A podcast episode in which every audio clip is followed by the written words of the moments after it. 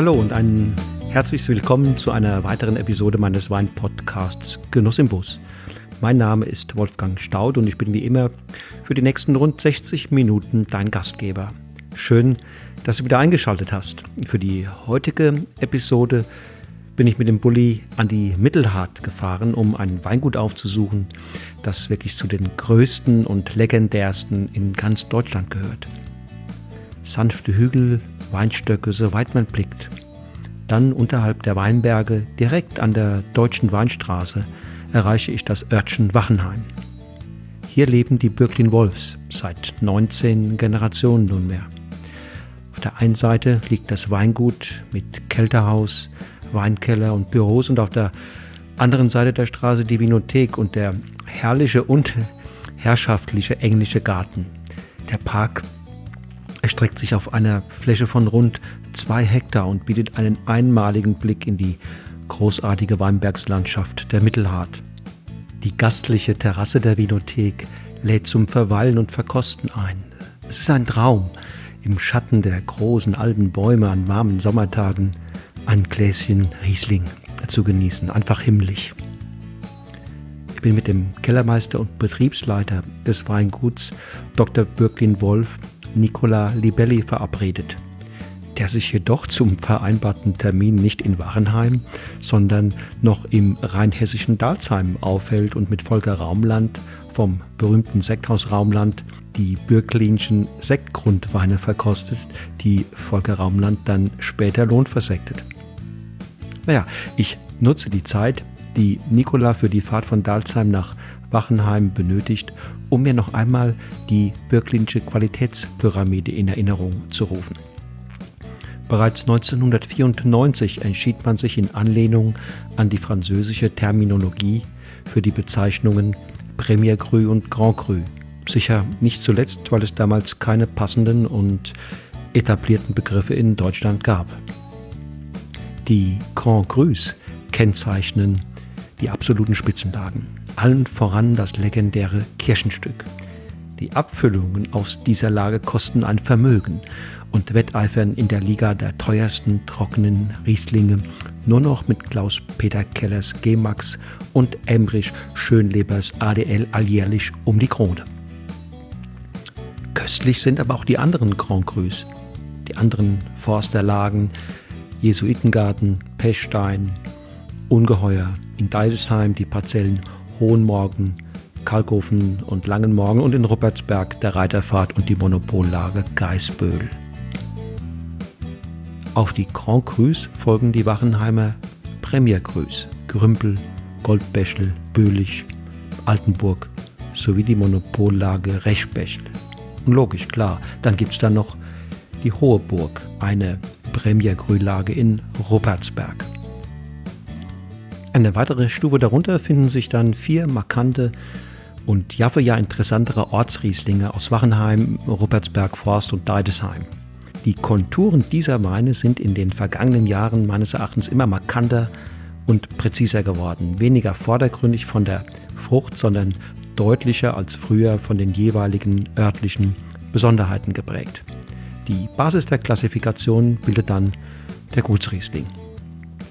Nicola Libelli sagt mir später, die Rückbesinnung auf den Begriff Terroir und die biodynamische Bewirtschaftung unserer Anlagen waren für das Weingut die entscheidenden Erfolgsgaranten der letzten 20 Jahre und unsere Chefin Bettina Böcklin hat für all das gut gesorgt.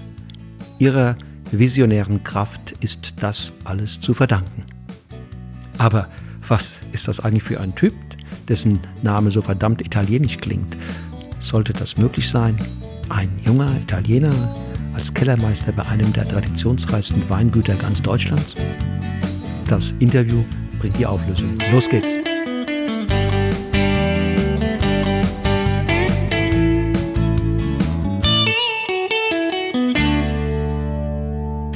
Hallo, hallo Nicola. Hallo. Schön, schön, hier, Hallo. schön hier bei dir zu sein.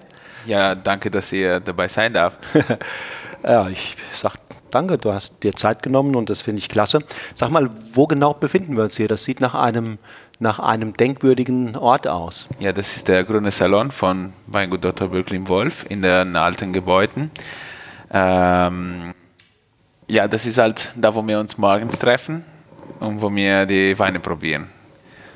Das ist für mich irgendwie ein Ort der Konzentration und der Ruhe. Das hat vielleicht mit den grünen Wänden zu tun oder weil irgendwie ihr, man sich ganz fokussieren und konzentrieren kann. Wie alt ist das Gebäude hier? Das war zum Teil zerbombt mhm. äh, gewesen in den Zweiten Weltkrieg, aber ich schätze, dass das ist schon 150, 170 Jahre alt. Und das war nicht, äh, nicht immer Weingut. Früher waren wir in der Weinstraße 4 am Ortseingang und ähm, jetzt sind wir seit äh, der 60er, 65, 66 wurde der, die Kellerei hier verlegt. Das heißt, unter mhm. hier unten sind. Mhm. Also hier Keller. ist die gesamte Produktion. Ja. Okay. Was Vinifikation mhm. und Abfüllung mhm. Mhm. und Lagerung mhm. angeht. Okay. Dann haben wir einen Außenbetrieb in der Ringstraße 4, wo okay. die Winothek ist. Wir das, sind ein bisschen verteilt im Moment. Das ist hier also mitten in, mitten in Wachenheim. Ja, genau. Ziemlich mittig. Ziemlich sogar. mittig. Das ist quasi ja. einer der Kernsektoren äh, der Mittelhart. Ne? Ja, das kann man auch sagen. Äh, und wir haben auch relativ viele Weinberge. Dadurch, dass es so ein traditionelles Haus ist, wir haben Gott sei Dank äh, viele Weinberge, die meinem Leben auch ein bisschen einfacher machen, weil die geben immer sehr tolle Trauben. Das heißt, äh, hier in Wachenheim sehr viele Premier Cru Lager, Gerümpel, Bölig, mhm. Altenburg mhm. und so weiter. Mhm. Und äh, dann in Forst, in Forst genauso. Und Deidesheim auch, nicht so viel, aber wirklich tolle Filetstücke. Auch in Deidesheim. Ähm, und in Robertsberg noch. In Robertsberg haben wir wiederum mehr. Wir mhm. haben zwar eine Monopollage mhm. Geisbüll, mhm. fast sechs Hektar. Mhm. Und dann auch ein äh, relativ großes Stück Hoheburg.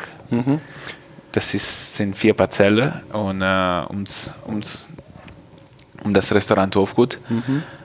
Und das ist auch schon schön, auch so arrondierte Stücke zu haben, weil es ist praktikabler und klar, klar. Äh, auch im Blick von biologisch und biodynamisches mhm. Weinbau man hat im Prinzip keine Nachbar oder so gut wie keine. Da kommen wir gleich drauf. Jetzt sag aber doch erst nochmal, dein Name klingt ziemlich italienisch. Äh, ja, tatsächlich. Also gehe ich recht in der Annahme, dass du, das, ja, das hört man auch kleines bisschen. Ich bin in Italien in, geboren. In Italien geboren, wo genau? Und äh, in Piacenza. Piacenza, das, das ist Emilia, Emilia Romagna. Aber ist nicht weit von der Lombardei, oder?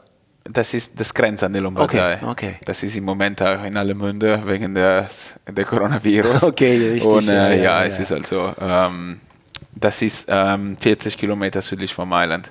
Das ist eine kulinarische Hochburg, dieses ganze Emilia Ja, kulinarisch ist Wahnsinn. Parma-Schinken. Das, das, ist im Prinzip, wir sind äh, in der äh, Parmesangebiet, mhm.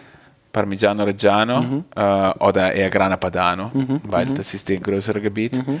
Und äh, was die Menschen da äh, mit, mit Schweinefleisch zaubern können, das ist schon einzigartig. Ja, ja. Und die Nudeltradition. Ja, absolut. Ist Wahnsinn. Und ich komme eigentlich aus der Nudel Produktion, weil meine Eltern. Barilla ist das? Ähm, ne, wir haben eine mini, mini, mini, mini Manufaktur okay. gehabt. Mhm. Äh, in Piacenza. Mhm. Das haben meine Mutter und meine Tanten getrieben und da, seitdem ich äh, mich erinnern kann, habe ich dort geholfen und geschafft und gemacht. Deswegen, ich komme eher, sage ich, das Gastronomie ist falsch gesagt, aber wie gesagt, von der, ich bin Bäcker, Bäcker, Nudel, Nudelproduktion, Nudelproduktion, aber handwerklich, nicht industriell. Ja, mini alles, alles per Hand gemacht. Wir haben cool. am Weihnachten immer äh, fast eine halbe Tonne Nudeln getreten oder produziert in verschiedenen Arten. Und äh, wenn man sich überlegt, das sind drei, vier äh, Produktionsschritte, die aber alle per Hand mhm. stattfinden. Und so ein Stück wiegt vielleicht 5, 6 Gramm. Da kann man sich überlegen, was wir tagelang gemacht haben. Aber auch nicht so ewig, weil die, die kannst du fast äh, wirklich drei, vier Tage aufheben. Äh, aufheben. Und ansonsten ist dann, deswegen muss alles sehr knapp und sehr und, frisch gemacht sein. Und trinkt man dann dazu einen Wein aus der Emilia, zum Beispiel ein, ein äh, Lambrusco? Mittlerweile trinkt man Riesling dazu zu Hause, cool. am Weihnachten, wenn ich daheim bin. Weil es passt auch ganz, ganz gut. Das war eine der ersten Erlebnisse, wo ich mich mit, mit Riesling befasst habe.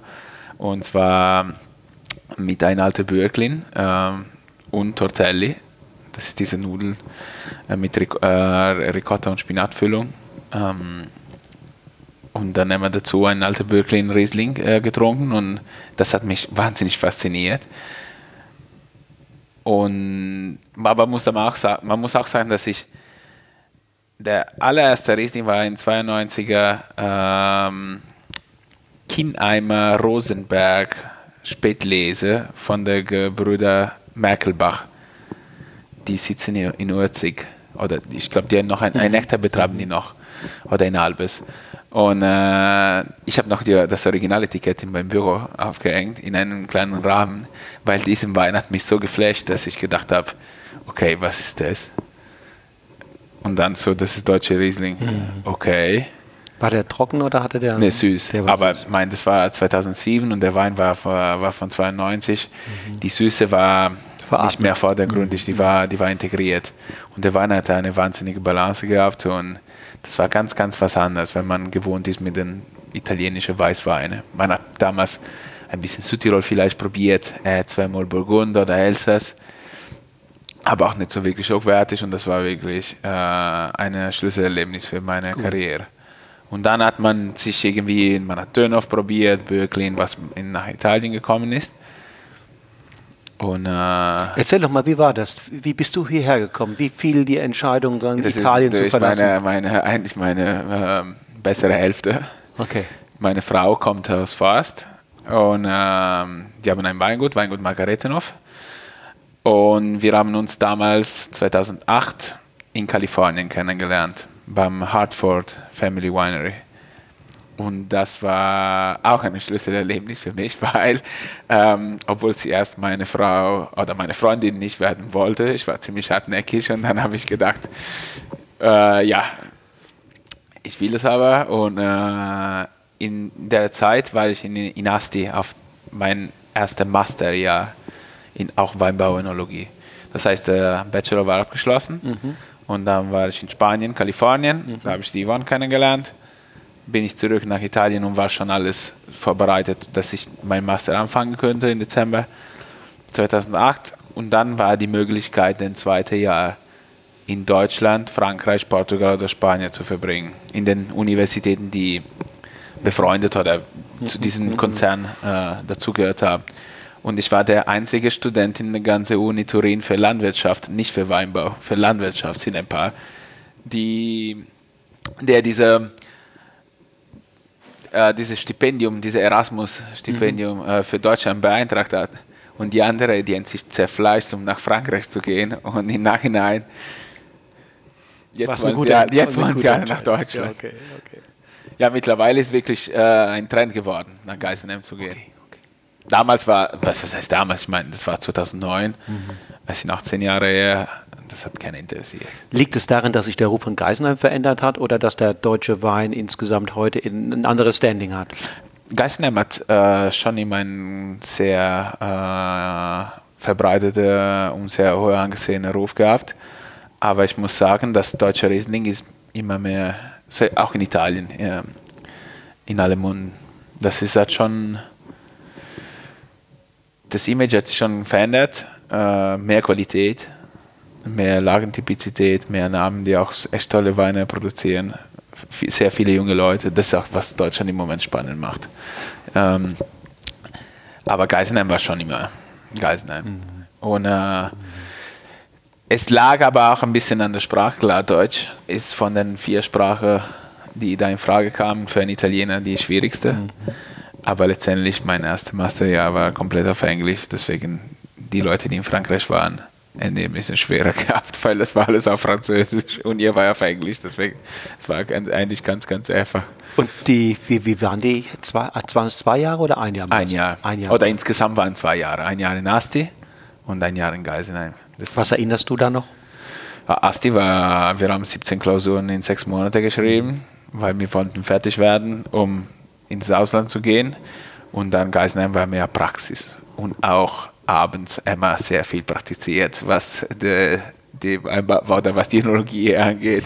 Wir haben viel probiert und auch äh, viele Leute kennengelernt. Mein Geisenheim ist schon wahnsinnig gut für, für Kontakte. Mhm. Und sind viele Freundschaften, die bis heute äh, entstanden oder bestehen. Also immer, wenn, wenn ich äh, nach Geisenheim frage, was war da am prägendsten, dann ja, sagt fast jeder die Abendrunden, wenn wir gemeinsam Wein aufgezogen ja, haben und haben genau. Das ist, mein Geisener war schon gut, gell? Das war schon für mich als Italiener, wo äh, die Unis für Weinbau und Önologie sehr verbreitet sind. Ich meine, wir haben 800.000 Hektar in Italien, das heißt, es sind 13, mittlerweile 14 äh, Universitäten, die einen Weinbau und Önologie Bachelor anbieten, von Piemont bis Palermo. Und in, aber die sind alle sehr theoretisch. Wir haben sehr viel gelernt, aber so ein bisschen trocken irgendwie. Mhm. Vor allem in Piacenza. Ich, ich, denke, dass wenn man nach Udine geht, ist ein bisschen mehr praxisbezogen. Und Geisenheim war genau das Gegenteil, war unglaublich praxisbezogen. Das heißt, wir hatten, wir hatten unserem Weinberg und äh, mit Georg Meissner die erste biodynamische äh, Experimente zu machen, so als Student, klar, der war schon viel weiter. Und dann haben wir die erste Vinifikation gemacht und ein äh, Sektprojekt und das und jenes. Und das war für mich schon äh, super faszinierend. Wann hast du hier angefangen? Ähm, ich habe hier 2010 am 15. August oder 20. August als Praktikant. Mhm. Ähm, Nach dem Master? Ja, der Master war noch nicht abgeschlossen. Okay, okay. Äh, weil ich hatte meine Dissertation, sag mal so, oder? Dissertation. In, de, in Dezember, Januar, Dezember, ne, Dezember. Aber die Lese, mein, der Praxisprojekt war vorbei und dann hier war so ein Praktikantplatz frei. Oder durch einen Freund von mir, der aus Holland kommt, aber in Chile wohnt und im Moment in Casablanca schafft. Ähm, und dann habe ich den Fritz Knorr kennengelernt, mhm. hier beim Vorstellungsgespräch. Und ich meine, ich fand die Weine eh sau stark. Und dann äh, fand ich ihn auch sehr, sehr angenehm, äh, angenehm und lustig und offen mhm. und dynamisch. Und dann habe ich gedacht, du, greif zu. Meine Frau wohnt hier in der Nähe. Mhm. Besseres gibt es nicht, wie mein Böcklin Wolf war für mich schon eine super, super, super tolle Firma, wo man ein Praktikum machen kann. Und dann ist meine Freundin damals in dem Jahr nach Südtirol gegangen zum Praktikum. Deswegen ich war ich allein. Schon wieder. Konntest du, konntest du, dich voll aufs Praktikum kon konzentrieren? Nee, und ich hab's, genau, das war 2010 war eine super, super kleine Ernte. Mhm. Ähm, im Nachhinein sind die Weine schon sehr stark, die Szene. Und irgendwann im November hat mich dann der Knorr in sein Büro gebeten, beziehungsweise ich war äh, hier in diesem Raum gesessen, wo wir uns heute befinden. Und die haben mich gefragt, ja, was ich jetzt gerne machen würde in der Zukunft, ob wir schon Pläne haben. Und äh, dann habe ich gesagt, ja, eigentlich wollten wir vielleicht nach Neuseeland oder nach Südtirol oder wie auch immer. Und dann hat mich damals der Fritz gefragt, ja, und könntest du dir vorstellen, jetzt zweiter Kellermeister zu werden? Und ich habe gesagt, ja, äh, äh, okay. so einfach, oder was? Andy, ja, ja, wir würden schon gerne, dass du, dass du bei uns bleibst. Und so hat irgendwie alles angefangen. Ich glaube, dass ich am 20. Oktober unterschrieben habe. Noch im Jahr 2010. 2010. Okay. Das heißt, dieses Jahr bin ich seit zehn Jahren beim Birken Wolf okay. angestellt. Und hast aber leider nur noch zwei Jahre insgesamt mit dem Fritz Knopf ja, zusammen. Das war das, das, das, was, äh, aber so ist das Leben manchmal. Gell? Du kannst auch nicht. Dann zwischendurch war ich in Australien, äh, weil ich hatte schon einen Job für drei Monate, klassisch in McLaren Vale für, für, die, für die Ernte. Und dann kam ich zurück im Mai Ende Mai 2011. Nee, am Anfang war ich, weil ich war da, wo der, wo der brutale Frost kam am 11. Mai. Und dann haben wir die Lese 2011 zusammen gemacht. Und dann 2012 waren wir wirklich voll am, um, um, am Entrümpeln, Sachen ändern und neue Kühlanlage und das und jenes. Und dann ist der Fritz in Urlaub gefahren und er ist halt nicht mehr zurückgekommen. Mhm. Was hast du von ihm gelernt? Er hat Geduld vor allem. Mhm. Und dass man manchmal, äh, obwohl ich bin schon als Italiener ich bin, wie kann man das sagen, sehr energetisch. Aber von ihm habe ich gelernt, dass man mit Wein äh, oft Geduld haben muss. Dass nicht alles sofort passen muss und, oder dass man ständig da an den Sachen schrauben, äh, rumschrauben muss. Äh, sondern dass manchmal manche Weine, besonders von, äh, von gewissen Lagen, äh, einfach ein bisschen mehr Zeit brauchen. Habt ihr viel diskutiert miteinander oder, der war, ein oder war er der Chef und du hast. Nee, das, das, der, das, der, war, der ist nie so gewesen. Aber der ist auch einer, der, der hat nicht ewig verzählt oder, oder, oder sagen wir, zu viel verzählt. Er war ja ein ruhiger Typ. Der könnte wahnsinnig gut Wein machen und probieren.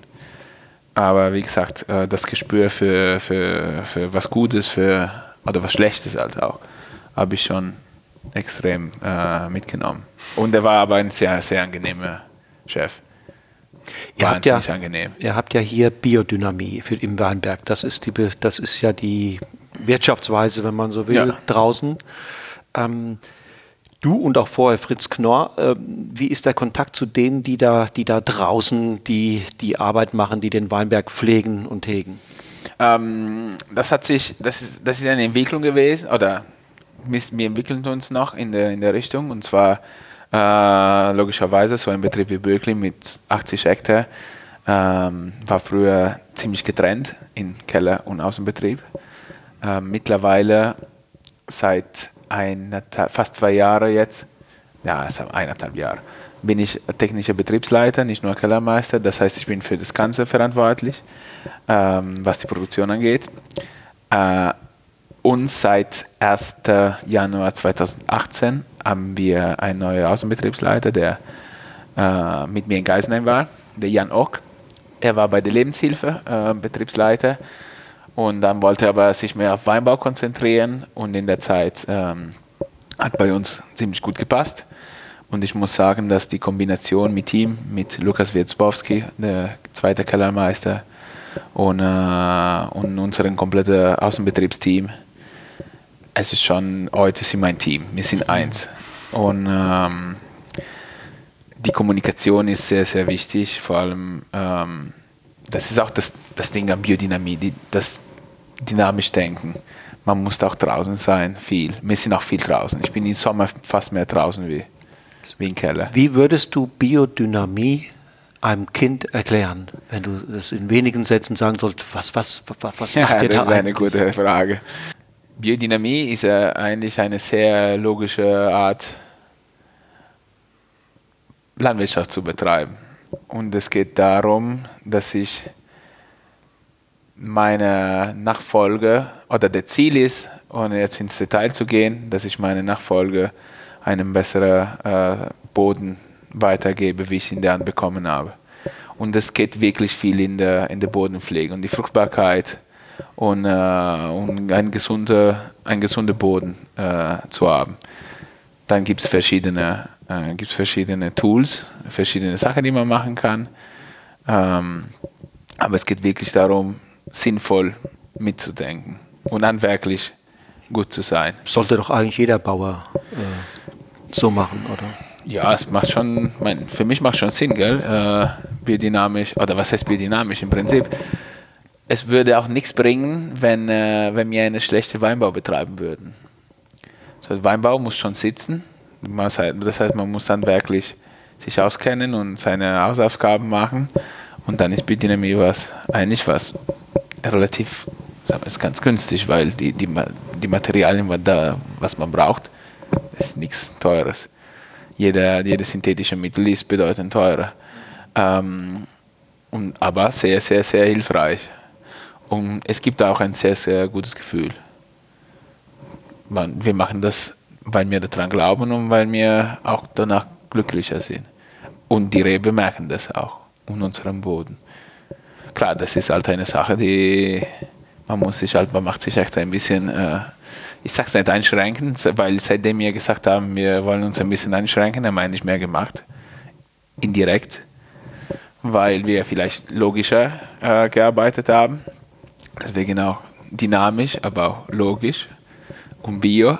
Ähm, es klingt so, als hätte das nur Vorteile. Ähm, dann ist ja auch die Frage durchaus berechtigt, wieso machen es nicht mehr Winzer? Angst mehr vielleicht. Oder weil äh, man muss schon ein bisschen mehr mitdenken, gell? Mehr der Wetter, der Wetter betrachten.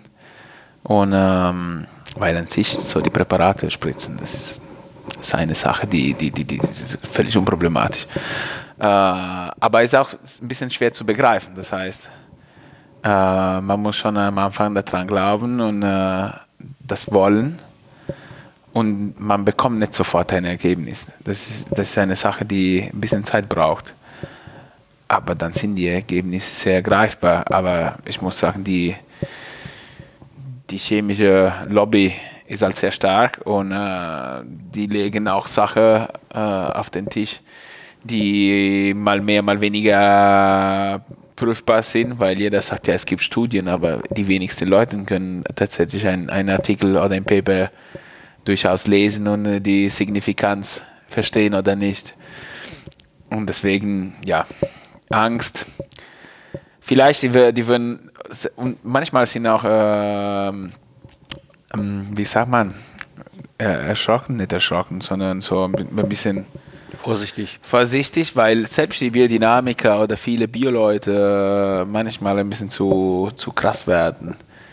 Und normalerweise muss man versuchen, umso mehr viele Leute in diesen wunderbare Welt einzuladen und nicht die zu erschrecken mit, ah, das macht ihr aber nicht so richtig und das ist mehr und das weniger. Es gibt eigentlich kein mehr oder weniger biodynamisch in meinen Augen. Jeder muss das für mhm. sich wissen und muss irgendwann anfangen, so reinspringen und, und machen. Also es geht euch um einen gesunden, ähm, gesunden Weinberg. Ja um ein, ein bisschen auch, glaube ich, um Biodiversität im, im Weinberg. Ja, absolut. Das hilft auch sehr. Ja. Man versucht auch Biodiversität zu haben.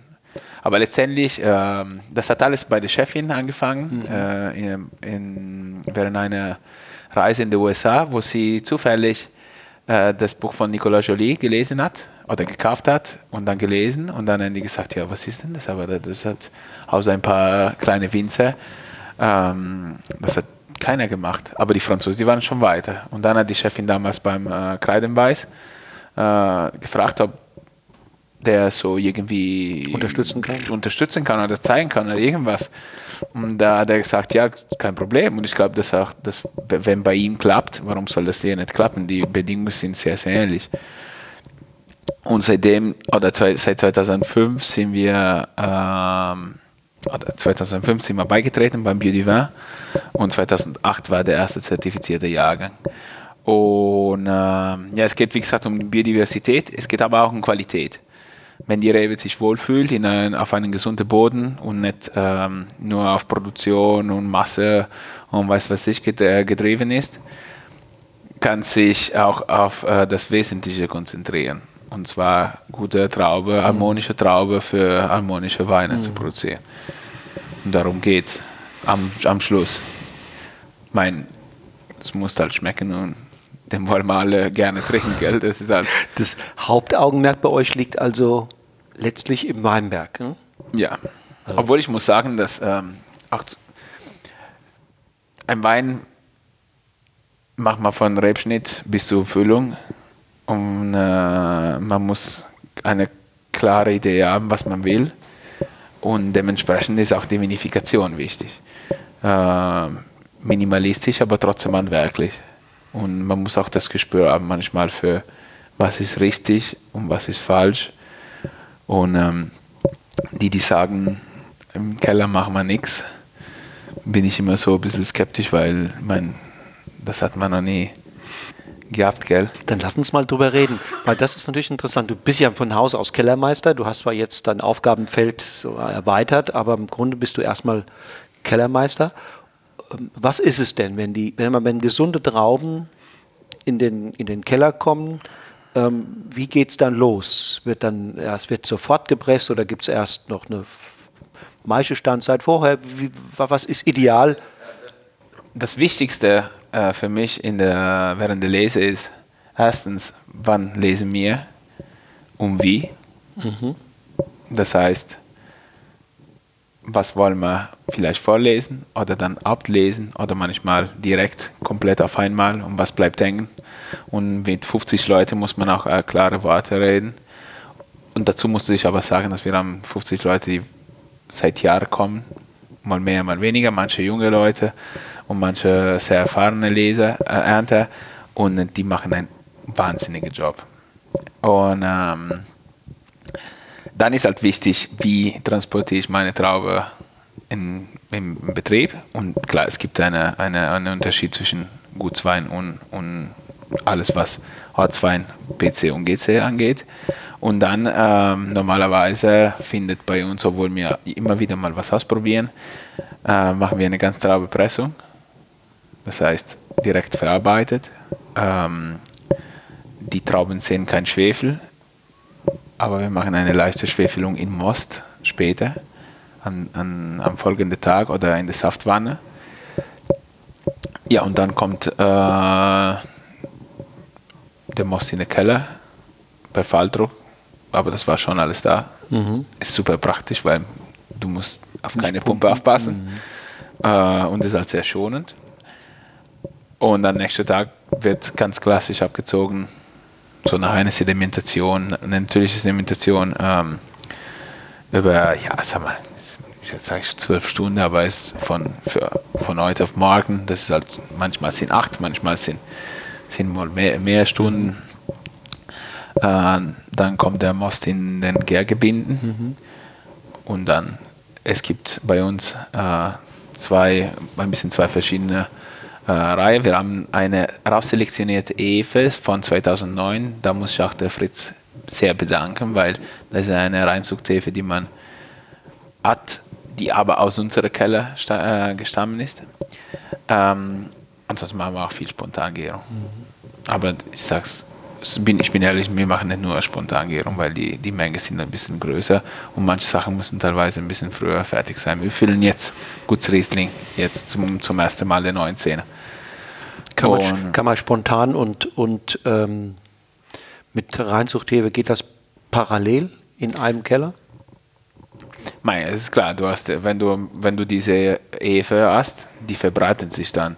Es geht viel, um viel, es geht viel mehr um die Population, die man hat, äh, in einem Most zu, ver, äh, zu vergären. Aber ich sehe ich seh zum Beispiel, dass es geht nicht unbedingt, ob spontan oder nicht spontan, sondern es geht tatsächlich manchmal um die Lage. Ein Hungerheuer oder ein Rechbechel, ein Geißbüll, ein Goldbechel gehen sehr, sehr gut. Jedes Jahr, egal in welcher Gebinde, Edelstahl oder Holz. Meine, wir, wir bevorzugen Holz, aber manchmal hast du 500 Liter von Goldbechel übrig und machst einen kleinen Edelstahltank. Und die gehen immer. Problemlos und ein Kirchenstück. Langen Morgen. Ein Langen Morgen. Ein Altenburg. Gern eher so ein bisschen schwach. Aber das, das gehört, e-, egal wie. Manchmal auch, wenn wir sagen, okay, Altenburg machen wir zwei Partien und einer kriegt Hefe, so diese Elementhefe, und die andere kriegt keine Hefe. Die gehen beide schwach. Und dann denkt man sich, oh, dann, komisch. Ne? wir machen uns manchmal Gedanken, aber die machen am Schluss nicht doch, was sie wollen, aber die geben uns schon die Tendenz. Mhm. Obwohl wir wirklich in den letzten Jahren sind wir auch wir sind auch auf 2, 3, 24 Grad gegangen, um eine bessere Vergärung zu haben, eine flottere Vergärung zu haben, nachdem 2015 so ewig gedauert hat alles. Ähm, aber die geben uns dann am Schluss die Richtung vor. Wir müssen nur zuhören können. Und mein Gott, wenn ein Altenburg halt ein bisschen langsamer gehen will. Geduld, du hast es doch gesagt. Ja, was willst du auch machen? Du kannst, das, das hast du bis, nur bis du ein gewisser Teil in der Hand, gell? So, wenn die aufhören, dann hören sie auf. Da muss man eher ruhig bleiben und abwarten. Ja, also wenn man mal sich das Portfolio von Erbslö anschaut, da gibt es natürlich schon äh, Enzyme, Nährstoffe und so ja, weiter. Ja, das haben wir aber auch schon probiert, gell? Das Nee, das bringt nicht viel. Bringt nicht viel. Ja, gar nichts. Man muss schon, wir haben 2015 der ganze Keller fast hat bis in der Lese 2016 fertig geworden. Und zwischendurch haben wir wieder gesagt, das gibt's nicht. So, jetzt kommt der Frühling, die müssen jetzt fertig werden. Dann haben wir probiert, eine, die eine Partie äh, zu beimpfen. Nix. und dann nochmal irgendwas zu geben, nix. Mhm. Und dann hat, äh, ich weiß nicht mehr, wer, wer das war, aber die, die, ein alter Kellermeister hier aus der Region, äh, der Molitor, der war früher beim Dr. Deinert, mhm. der hat zu mir gesagt, du, wenn die Wäsche sehen, wenn die 16er gehen, dann gehen auch die 15er fertig. Mhm. Und so weiter. Ich habe gedacht, ja, ich schaff's, weil irgendwann müssen sie auch gehen. Und so war es. Und das ist wieder, es ist wieder passiert. Das eine, nicht mehr in der Ausmaße, aber so die eine oder die andere Partie fertig gemacht haben. Tatsächlich, wenn die neue Jahrgang gekommen ist. Und deswegen, klar, es gibt viel, was man machen kann, aber wenn ich die richtigen Entscheidungen am Anfang treffe, dann ähm, musst du einfach mal mitgehen und ein bisschen Geduld haben. Obwohl ich muss sagen, seit zwei, drei Jahren, das war jetzt auch kein, kein Thema mehr. Aber dann entwickelt sich die Weine anders. Die, die, die brauchen ein bisschen mehr Zeit. Und auch auf der Flasche. Deswegen kommen wir auch zwei Jahre später auf den Markt mit, mit, ähm, mit unserer, Teil unserer großen Gewächse. Und wir versuchen immer ein bisschen nach, nach hinten zu schieben. Im Weinberg spielt ja der Kalender von der Maria Thun für euch eine Rolle. Äh, spielt der auch im Keller eine Rolle? Werden da bestimmte, bestimmte Arbeiten äh, umfüllen oder, oder abfüllen oder was auch immer auch ein bisschen daran orientiert? Unterschiedlich. Äh, beim Füllen oder sagen wir so, beim Vergären ist es wie gesagt mehr eine Betrachtung. Ich sehe das mehr bei den Mondphasen, wenn ich zunehmende Mondphase habe, äh, laufen die besser und deswegen da zum Beispiel so, versuche ich, dass die so wenig Zug wie möglich haben, machen wir die Fenster dicht und wir versuchen diese Gärung fertig zu bringen und so mit oder so, dass wir dann später den Keller herunterkühlen können. Und bei der Füllung, ähm, ja, Fruchttage, Würzeltage, abnehmende Mund, zunehmende Mund. Jetzt zum Beispiel bei einem Gutsriesling muss ich auch schauen, dass die Leute da sind und dass die Zeit haben und dass die Sachen bis zur Probewein fertig sind. Aber beim Gutsriesling tendiere ich mehr zu einem zunehmenden Mundtag, dass die Natur aufgeht, weil ich will einen Wein haben, der relativ ähm, bereit und, und trinkig ist, gleich auf die Flasche. Und bei der GC und PCs, da warten wir, wir schauen mehr auf die, auf, wie gesagt, auf die Mundphasen. Und darüber habe ich mit, äh, mit, mit der Tobias Knewitz darüber gehabt. Mhm. Und obwohl der äh, eine sehr naturnahe Weinbau betreibt, ähm, der ist noch nicht zertifiziert oder irgendwas so biodynamisch gesehen, aber der sieht auch einen großen Unterschied bei, der, bei den Mondphasen. Und deswegen, das ist auch, äh, draußen ist, wie gesagt, äh, eine andere Geschichte.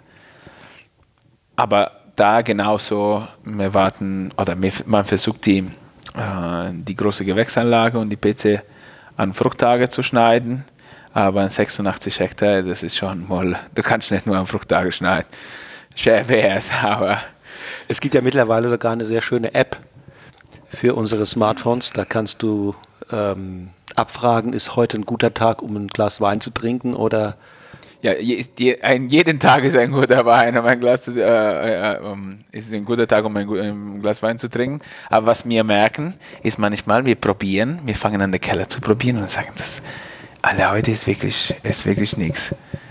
Und dann schaust du und das ist jetzt so ein, ein merkwürdiger mhm, Tag. Mhm. Und ähm, manchmal schmeckt alles wunderbar ja, und sehr, glaub, das, das, das, hat schon einen Einfluss. Ja, Deswegen ja, am Anfang, äh, wo ich zum Birkin kam, habe ich gedacht, ja, ob das ist alles so ein bisschen. Hm. Aber wenn man, äh, wenn man sich ein bisschen reinlässt und, und man ist bereit zuzuhören und zu betrachten, dann siehst du schon die Unterschiede. Bedeuten. Das ist nicht alles einfach so, wie es, wie, also nicht immer 1 plus 1 ist gleich 2 mhm. in der Natur. Und äh, deswegen ist es auch so spannend irgendwie, weil ansonsten wäre es ein bisschen langweilig. Ist ja auch beim Weinverkosten so. Wenn du oberflächlich äh, schnell so einem Wein begegnest, siehst du nicht alle Feinheiten und, und alle Nuancen. Aber wenn du dich bisschen hingibst, dir Zeit nimmst, dann kannst du auch in einem Wein Dinge sehen, kannst anfangen mit dem Wein ein Stück weit Kontakt aufzunehmen. Man kann auch sagen, ins Gespräch zu kommen und ja, dann, nee, das ist so. Dann, man, man probiert auch ganz anders, gell? Ja, ja. Du probierst nicht so nach Schema, sondern versuchst du, der, versuchst du den Wein äh, immer mehr nach einer Einheit zu sehen. So, eine, so ein bisschen wie ein Individuum oder wie ein, wie ein, wie ein Gespräch und versuchst du nicht so, okay, wie viel Frucht hat der oder wie viel Säure hat der. So, das muss, der muss, das muss harmonisch sein. Und lass ihm auch Zeit, dir mitzuteilen, was er dir mitzuteilen hat. Ähm, so wie eben, ne? der, der Most gärt nicht. Das, das Kirchenstück macht, was es will. So macht auch mancher Wein im Glas, was er will. Ja, und manchmal musst du einfach mal ein bisschen Geduld haben. Ja. Und in den jungen Jahren hilft auch Dekantieren oder große Gläser nehmen und ansonsten muss man die Flasche weglegen, was manchmal schwierig ist, weil es sind doch manchmal verführerische Flaschen, die dann tatsächlich aufgemacht werden in den späten Stunden. Aber äh, ja, man versucht halt die dann äh, dementsprechend zu verstecken und andere Sachen da drauf zu legen, dass man nicht so leicht da dran kommt. Ich habe einen Weinkeller, da liegen die Schätze, das ist 100 äh, Kilometer entfernt. Oh, das wäre für das, mich. Ich meine, ja, da, da, da, kann ich spontan nicht einfach mal. Äh, ja, man muss ein bisschen planen. Aber dann, dann kann man die Sache reifen lassen, oder? Ja, genau. Ich habe jetzt so gemacht, dass ich wirklich die, die gute Sache, die werden in fremde Karton gepackt, nach einem, nach einem Chaos-Schema zugemacht und da drauf kommen einfachere Sachen. Und es ist halt dann sehr, sehr umständlich, da dran zu kommen. Okay. Vergiss sie nicht. Ja, aber am besten wäre es, wenn wir die vergessen. Ein bisschen Weile, und irgendwann mal entrümpeln. Und, aber so gut sind wir noch nicht geworden, dass wir, dass wir die Sache tatsächlich so ewig wegliegen. Wir trinken noch sehr gerne. Ich habe auch eine, eine, einen, einen Freundeskreis, die sehr, sehr ambitioniert ist, was, Sache, was die Sache angeht und sehr neugierig. Ja, das, das, sind, die, das sind die Momente, wo man auch mal unüberlegt wann was tut. Ne? Ja, ja, aber sind manchmal kristallisieren sich manchmal die schönsten Abende raus, gell? das, ist die andere Seite. Da, da, da, deswegen hat man auch äh, mit Wein angefangen zum Teil oder als Queransteiger, so, um diese Wine-Community hm. irgendwie zu betreten. Du hast vorhin gesagt, zwei Jahre, das äh, für die großen Gewächse, für die, äh, auch für die Premier Cruise, ne? Bis sie für die Premier Cruise im Moment kommen wir im September äh, im folgenden Jahr. Das folgende heißt, Jahr, okay. wenn die anderen mit der großen Gewächse kommen und äh, dann sind äh, Lange Morgen, Hohe Morgen und Geisböll kommen jetzt im April mhm. und ähm, die anderen kommen im September. Es ist auch logischerweise eine finanzielle ja, Sache. Klar. Ja, logisch. Ja, und Eidesheim und Robertsberg sind äh, oft, besonders die Lager, die sind oft ein bisschen präsenter und die zeigen sich ein bisschen flotter wie die anderen. Ist Schwefel für euch ein Thema? Wird da besonders drauf aufgepasst, dass, das, dass, das, dass der Gesamtschwefel nicht, was weiß ich, äh, in die Höhe schießt, nicht an die 100 Gramm Das, das geht äh, automatisch. Erstens, weil man äh, gesunde Traube erntet mhm. und dann ist gleich die Hälfte gemacht. Und ansonsten ähm, wir versuchen halt ähm, eine, gesunde, eine gesunde Balance zu haben, weil andererseits, wenn man sich die Sache von früher äh, ernährt, die schon kräftig geschwefelt waren, äh, die sind immer noch ziemlich gut.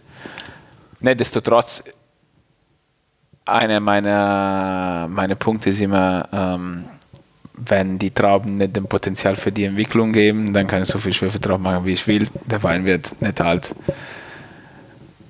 Aber wir haben nachts probiert, immer weniger Schwefel zu nehmen. Aber jetzt wir haben uns auf eine, auf eine so sagen wir, so zwischen 80 und 90 Gesamte, mhm, mhm, ist was äh, sehr, sehr gut zu uns passt. Zu unserer Stilistik und zu der Langlebigkeit. Dichtere Korken, das heißt etwas dickere Korken oder Drehverschluss bei der Basis. Und das hilft alles. Was hältst du von der Naturweinbewegung, wenn du sie so aus der Distanz beobachtest? Ähm, es gibt Sachen, die ich gerne trinke, aber es gibt auch viele Sachen, die, wo, ich, nur als eine Mode sehe, weil die sind halt nicht wirklich langlebig. Ähm, und es gibt auch viele Sachen, die sind ein bisschen untrinkbar. Äh, das hat, ich hatte eine tolle äh, Erlebnis beim äh, Domaine Tissot in Jura wir waren mit ein paar, oh, das war diese Beauty ähm, mhm. Veranstaltung, so jährliche äh, Treffer. Und da war der, der Auvernois dabei, quasi der Vater von, von Naturwein in Frankreich und dann danach äh, heute sehr gehypt in der ganzen in der Gastronomie. Und er hat uns damals, ich wusste nicht, wer das ist. Ich hatte keine Ahnung, wer dieser Mann ist. Und dann, ich habe aber zugehört und er hat uns eine Sache erklärt, wie der das sieht, was der, warum der keinen Schwefel nimmt, weil seine Rebe, also seine Traube das nicht brauchen, weil die, die Photosynthese und alle Metabolismen sehr im Balance waren und dann hat er gesagt, ich brauche keinen Schwefel. Mhm. Und dann fand ich es interessant, aber klar ist man ein bisschen skeptisch. Und dann gab es die Weine zu probieren, äh, Abois, Populain, Rouge mhm. und Blanc. Und die waren sau gut. Mhm. Der weiße mehr äh, wie, der, wie der rote. Aber die waren sehr, sehr gesund und sehr, sehr trinkig, sehr schmackhaft.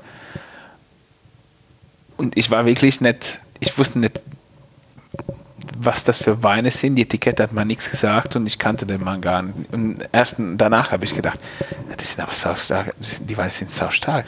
Ja. Dann habe ich ein paar Kollegen gefragt und er hat gesagt, wie kennst du den nicht? Das ist der Vater von, von, von, von Naturwein. Und da finde ich das, äh, das irgendwie auch toll. Mhm. Aber das einfach zu machen oder das nichts zu machen, weil Natur ist, kommt so viel Schrott auf den Markt.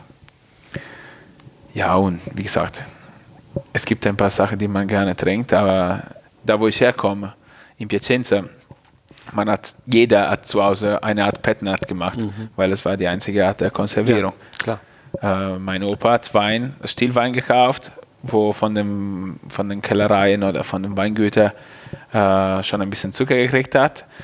Und das war immer San Biagio am 28. Februar, ne, 24. Februar. Ähm, gekauft, dann ist man nach Hause gefahren, hat man das abgefüllt, Kronkork drauf, in den Keller gestellt, das hat gegoren wieder, das hat vielleicht seine eineinhalb Bar gemacht und das war die Art der Konservierung, weil nichts anderes gab es und die Leute nicht mit, äh, mhm. äh, mit Schwefel umgehen könnten, wie wir das zu Hause machen. Ich glaube, äh, viele, viele, die diesen Weg eingeschlagen haben, sind ja in einer Phase, wo sie noch am Lernen sind. Ja. ja ich glaube, im Jura, die, die Kollegen, die haben zum Teil schon mehr Erfahrung. Ja? Die haben mehrere, äh, die, die, die, die Weinbergsflächen schon sehr lange umgestellt, sehr gesunde Trauben etc. Ähm, da funktioniert das besser. Äh, wer, wer sehr schnell sozusagen diesen Weg einschlägt, noch mit wenig Erfahrung, der wird in den ersten Jahren noch nicht den großen Erfolg haben. Deswegen ist auch Handwerk, das sage ich immer, das Weinmachen ist eine handwerkliche Tätigkeit, weil um ein guter Handwerker zu sein, braucht man auch Erfahrung. Und äh, wenn ich von äh, jedes Jahr von rechts nach links springe äh, und immer nach der Mode gehe, dann wirst du nie irgendwie eine Tradition aufbewahren, wie in unserem Fall, oder aufbauen können. Lassen wir den Jungs und Mädels noch ein bisschen Zeit. Ähm, ich glaube, da äh, zumindest ein Effekt ist ja nun nicht von der Hand zu weisen, dass sie einfach viele ein bisschen zum Nachdenken gebracht haben und auch sozusagen dieses, dieses Wine Establishment oder wie man, wie man äh, äh im großen Stile Wein bereitet in den, in den Weinbauländern. Es kommt einfach mit, diesen, mit dieser Naturweinbewegung eine Anti-Bewegung rein, die viele zum Nachdenken bringt, vielleicht auch viele Winzer zum Nachdenken bringt, was sie eigentlich tun. Und äh, ob es nicht auch alternative Wege gibt. Ja, das auf jeden Fall. Und das ist das, das, ist das Positive äh, an der Sache. Äh, um, wir, wir haben ein bisschen mit, ähm, mit Freunden diskutiert, mit den Gebrüder Rings. Ähm, haben irgendwann über auch das Naturwein-Thema diskutiert und dann hat der Steffen äh, gesagt, ja, was ist denn für dich Naturwein? Weil das hat für mich, ihr machen auch so eine Art Naturwein im Prinzip. So ganz klassische Traube, ganz Traubepressung, wenig Schwefel, Holzfass, Spontangärung. Es ist rein theoretisch äh, ein, ein, ein Wein, der nach einer sehr alten äh, Tradition gemacht ist. Aber das, deswegen denke ich, äh, unter Naturwein, man, das ist halt logischerweise eine Definition. Irgendwie muss man dem Kind auch einen Namen geben, weil ansonsten kannst du nicht jedes Mal. Ähm, aber es gibt Regionen, äh, wo zum Beispiel in Friaul, da wird auch viel Mazeration gemacht. Und die Weine werden auch äh, sage ich, unfiltriert abgefüllt. Erstens, weil die Weine dann fertig sind mit malolaktischer und alkoholischer Gärung. Und zweitens, weil die haben gesehen, dass die, die Traube, die in so eine warme Region, so reichhaltige Böden und so, äh, so alkoholisch zum Teil, so der Restzucker, oder der, Restzucker, der, der Zuckergehalt in der Traube ist hoch. Und eine, eine, wenn ich dann nicht filtriere und, nicht, ähm, und wenig Schwefel, sind die Weine besser verdaulich für den Körper. Weil die haben teilweise so sehr technische Weine, die aber untrinkbar sind, weil der Alkohol ist völlig allein da gelassen. Und äh, das trinke ich zum Beispiel sehr gerne. Wie ich aber genauso ein Kabinett Riesling von Mosel gerne trinke, die eher so ein bisschen technischer ist. Und deswegen ist also das ist also ein bisschen die Entscheidung. Oder man muss, man muss viel mehr betrachten, wo ich welche Rebe oder welche Rebsorte inpflanze. Und wenn die Rebsorte mit dem Standort gut passt, dann kann ich auch sehr minimalistisch im Keller arbeiten und da habe ich eine tolle Ergebnisse. Ansonsten muss ich sehr viel korrigieren und weiß was ich. Und das macht immer dann den Wein ein bisschen schwierig. Aber das, was du sagst, ist äh, richtig. Man hat sich wieder vielleicht Gedanken gemacht, ob das tatsächlich das Richtige ist. Und dann, ja, muss man, da, und dann kommt aber wirklich auch derjenige raus, der Wein machen kann und ein guter Winzer ist, weil da hast du noch weniger Platz für, für Fehler. Wenn du sagst, ich, ich mache nichts. Es wird sicherlich keine Bewegung sein, die sozusagen alle erfassen, erfassen wird, aber es, es wird vielleicht äh, eine, Nische, eine Nische besetzen, bestimmte Menschen auch anziehen und andere lässt es völlig kalt. Äh, aber wenn ich bedenke oder wenn ich mich zurückerinnere, wie äh, die Ökologiebewegung hierzulande gestartet ist, ähm, als als bestimmte Winzer angefangen haben, Ökowein zu machen, Biowein äh, zu machen oder biologisch im Weinberg zu arbeiten, das waren damals für die große Masse der Winzer waren das Spinner. Ja. Äh, die aber sich nicht haben äh, abbringen lassen von, von, von ihrem Weg und, und viele davon sind heute absolut etabliert, äh, zählen zu den absoluten Spitzenbetrieben. Und Deswegen äh, letztendlich, wenn, wenn jemand was richtig Gutes produziert, was, was schmeckt und was reifen kann, dann, wenn der, der seinen guten Weg gefunden hat. Aber das, das entsteht auch immer nur, wenn, wenn ich mit guter Traube arbeite. Ja. Und das heißt, viel Arbeit im Weinberg, viel Konzentration im Weinberg, der richtige Moment zu ernten. Und äh, mein, wenn du ehrlich dem Wein gegenüber bist als Produzent, so das ganze Prozess, dann ist der Wein wiederum dir gegenüber sehr ehrlich und zeigt sich immer schön. Das wissen wir alle und das ist also mit guten Zutaten kriegt man dann selten schlechte Sachen auf den, auf den Teller, außer wenn man wirklich völlig untalentiert ist. Das ist eine gute Gelegenheit jetzt, um mal einen Blick auf die ähm, auf die Ortschaften zu werfen, wo ihr produziert. Das ist ja Wachenheim, das mhm. ist Robertsheim, das ist äh, Wachenheim, Forst, Deidesheim, Deidesheim genau. und äh, ähm, Robertsberg. Was ist das Typische der Weine von Wachenheim? Ja, Wachenheim hat eine sehr ähm, tanzende Säure, eine sehr feine Mineralität. Das liegt vielleicht auch daran, dass es ein bisschen eine kühlere Ecke ist, hier, da wo die Plätze sind ähm, leichtere Böden zum Teil, aber obwohl sehr unterschiedlich sind. Wir haben Böhling mit Kalk, Gerümpel mit Basalt, Altenburg mit etwas mehr Lös am Waldrand und dann die zwei andere klassische Buntsandstein, äh, Boden, Restbechel und Goldbechel. Und dann, wenn man sich äh, nach Forst bewegt, da ist viel mehr diese Prägung durch den Basalt und durch die, auch diese etwas wärmere Ecke. Das heißt, auf einer Seite ein extrem mineralischer Boden und, äh, ja, so ein bisschen Feuerstandtöne auch. Ja, ne? ja, Das hat, und das hat auch diese dunklere Mineralität immer, aber gleichzeitig auch eine warme Ecke. Mhm. Der Mandelbaum am Jesuitengarten ist immer einer der erste, der aufgeht. Äh, Deidesheim hat auch diese, diese tanzende, obwohl Deidesheim kannst du in zwei, äh, in zwei äh, Hauptcharaktere quasi äh, unterteilen.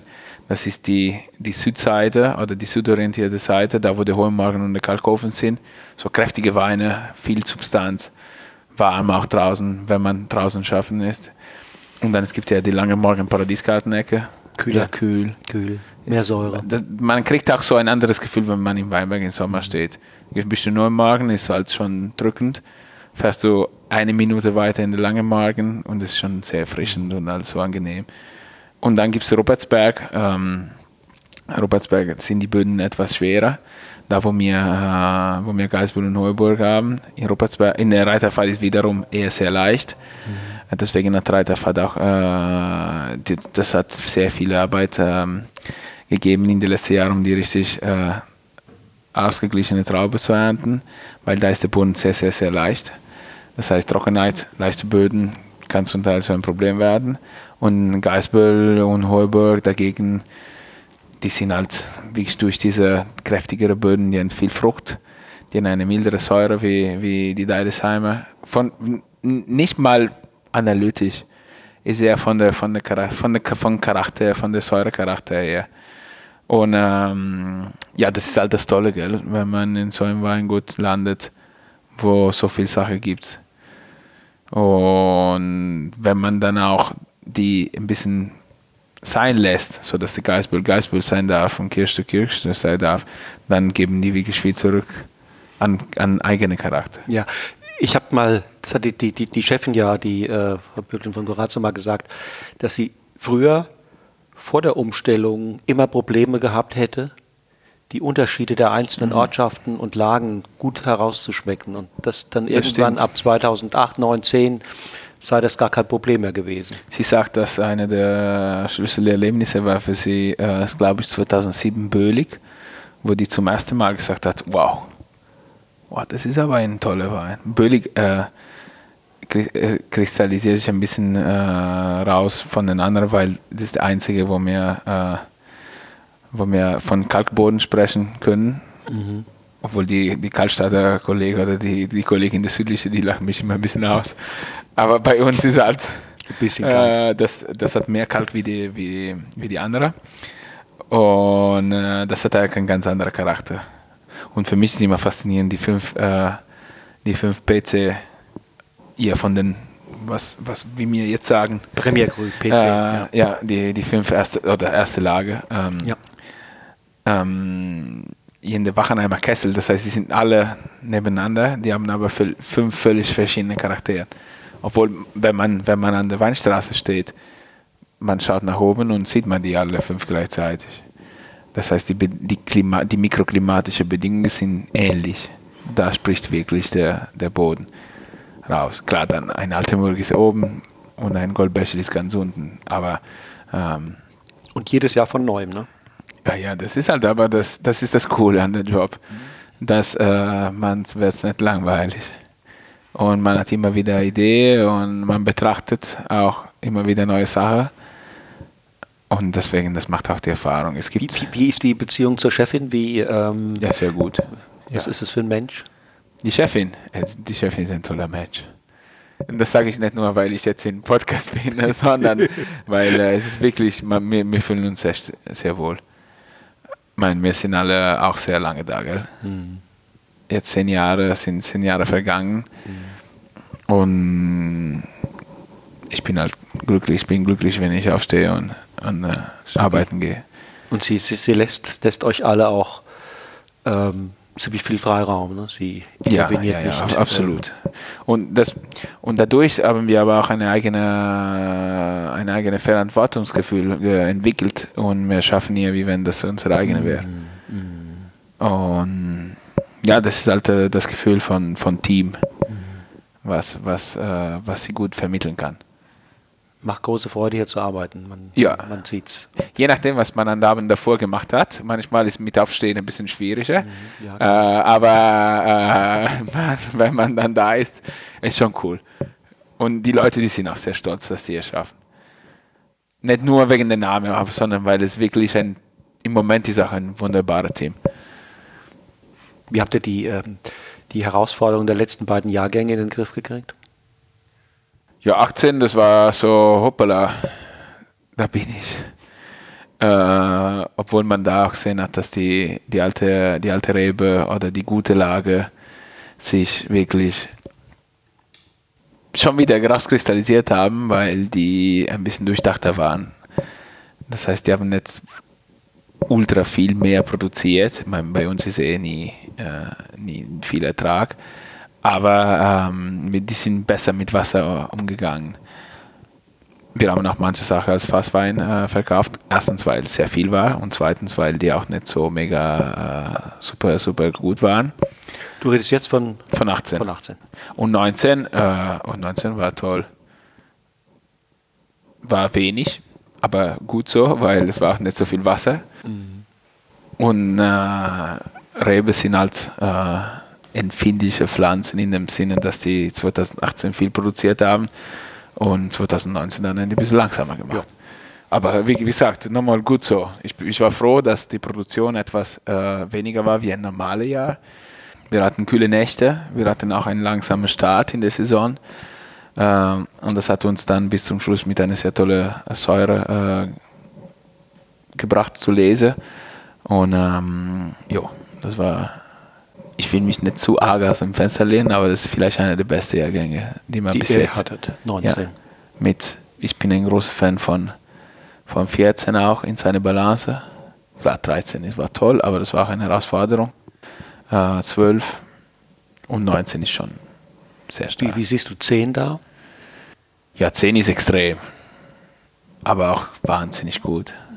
Aber um 10 zu 10 war aber ultra klein. Das war ja, sehr, sehr, sehr, sehr klein. waren ultra klein. Äh, das war so ein bisschen an der Grenze zu, äh, zu überleben klein. Deswegen 10, alles schon gut, aber mhm. lieber 19. Aber die Säurewerte sind ähnlich, nur mit dem Unterschied, dass wir 10 mehr Äpfelsäure hatten. Weil es war unreifer. Mhm aber beim 10, wir wissen immer noch nicht, wo, wir, wo die Reise hingeht. So, wie, wie, wie weit, weil die, die Reise ist, halt, hat eine sehr, sehr positive Kurve genommen. Aber das dauert noch, weil die Weine sind noch sehr, sehr frisch. Und deswegen, ähm, 19 hat auch das Potenzial, weil 19 hat Reife und Säure und Konzentration. Natürliche Konzentration, die am Schluss, du kannst so viel vorlesen, wir haben teilweise keine Vorlese gemacht, weil die Rebe von Anfang an sich nur auf diese Traube konzentriert haben. Und dann haben wir gesagt, wenn wir jetzt Vorlese machen, dann braucht man nicht mehr reinzugehen, weil bleibt nichts mehr übrig. Äh, das heißt, äh, wir haben dann eine Ablese gemacht und lieber haben wir die grüne Traube oder diese sehr kompakte äh, hellgrüne Traube engen lassen. und das war alles gut. wir waren sehr zufrieden mit der Qualität. Und wenn, die wenn die Rebe sich auf wenig konzentrieren müssen, schon von Anfang her, aber auch nicht zu wenig, weil zu wenig ist auch nichts.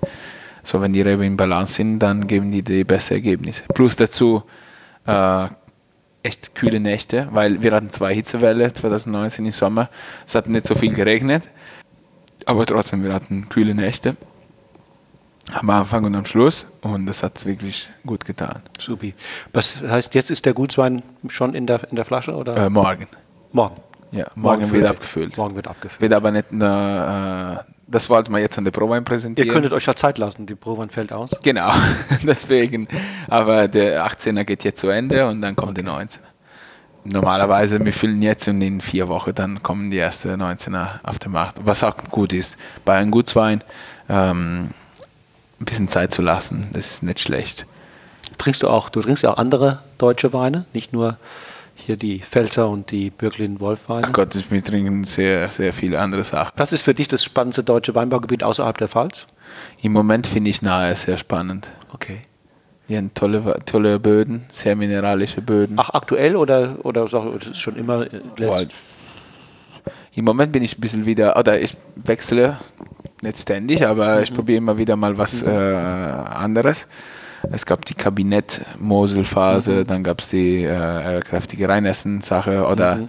ähm, dann haben wir uns auch für, für, die, für die Rote Ang interessiert. Mhm. mhm. Rheingau immer wieder gerne. Und ähm, im Moment trinke ich gerne nahe.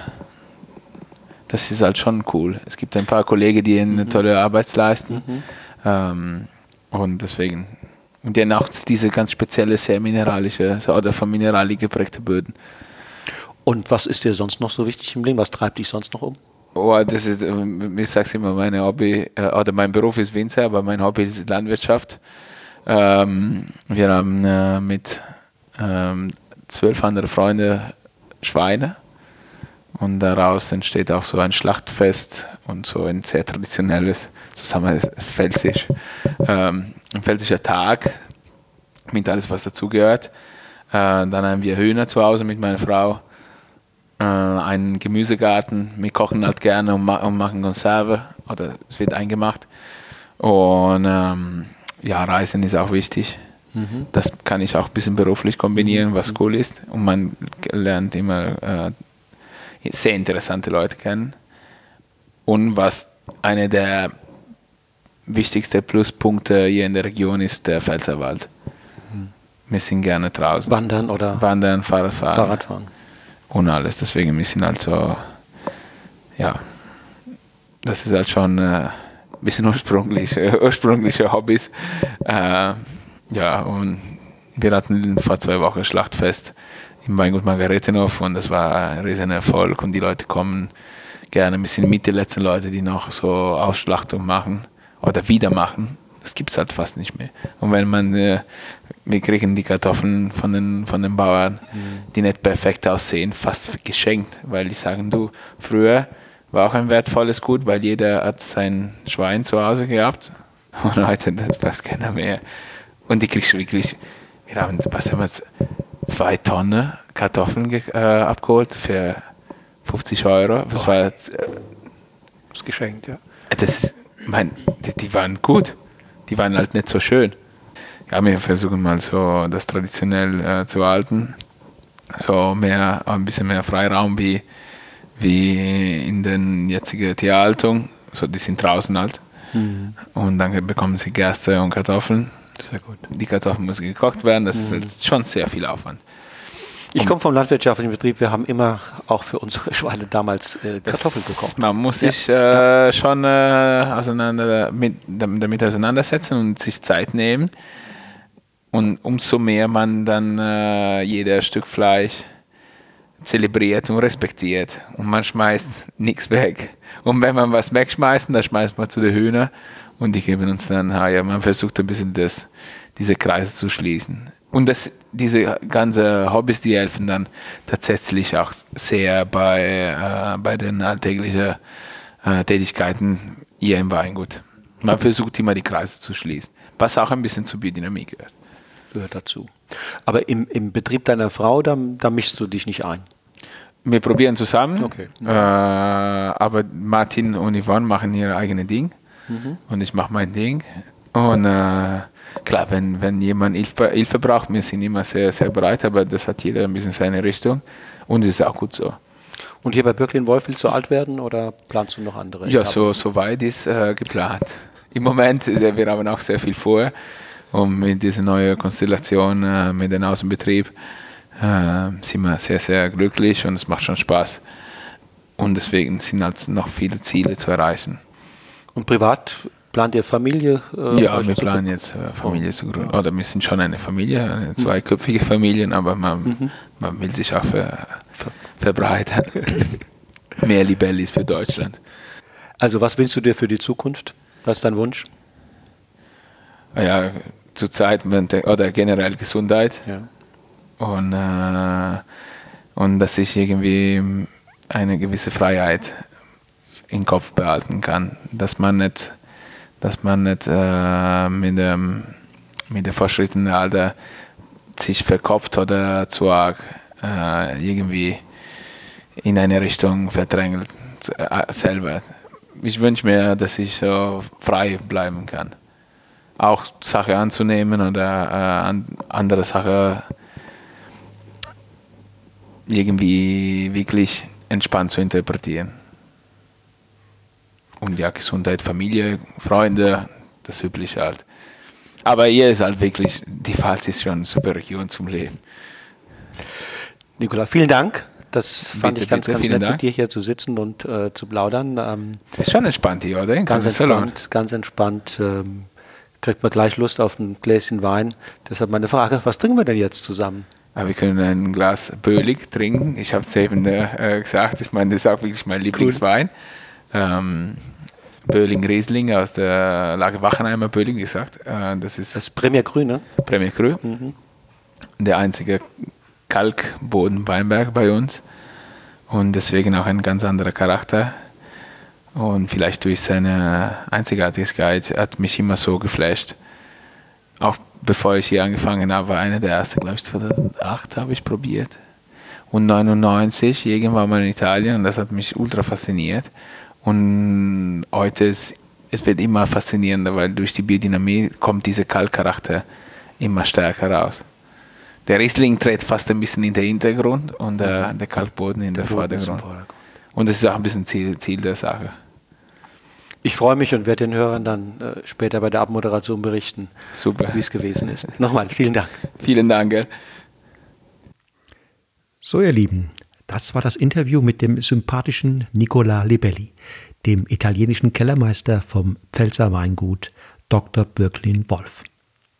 Auf meiner Webseite findet ihr rund um diese Podcast-Episode noch einen kleinen Blogbeitrag rund um das Weingut und Nicola Libelli, natürlich wie immer angereichert mit schönen Fotos. Das Genuss im Bus Weinpaket, das ich zusammen mit Nicola ausgewählt habe, kann direkt mit einem Klick von meiner Webseite aus bestellt werden. So, das war's dann auch schon wieder für heute. In 14 Tagen treffe ich mich mit Daniel Wagner vom Weingut Wagner Stempel in Sieversheim, einer kleinen Weinbaugemeinde in der rheinhessischen Schweiz. Unter anderem reden wir über die großartigen Entwicklungen in Rheinhessen, die die Region weg vom Liebfrauen-Image hin zu einem dynamischen und qualitätsorientierten Anbaugebiet geführt haben. Da war Daniel Wagner und die Truppe von Message in a Bottle von Anfang an dabei.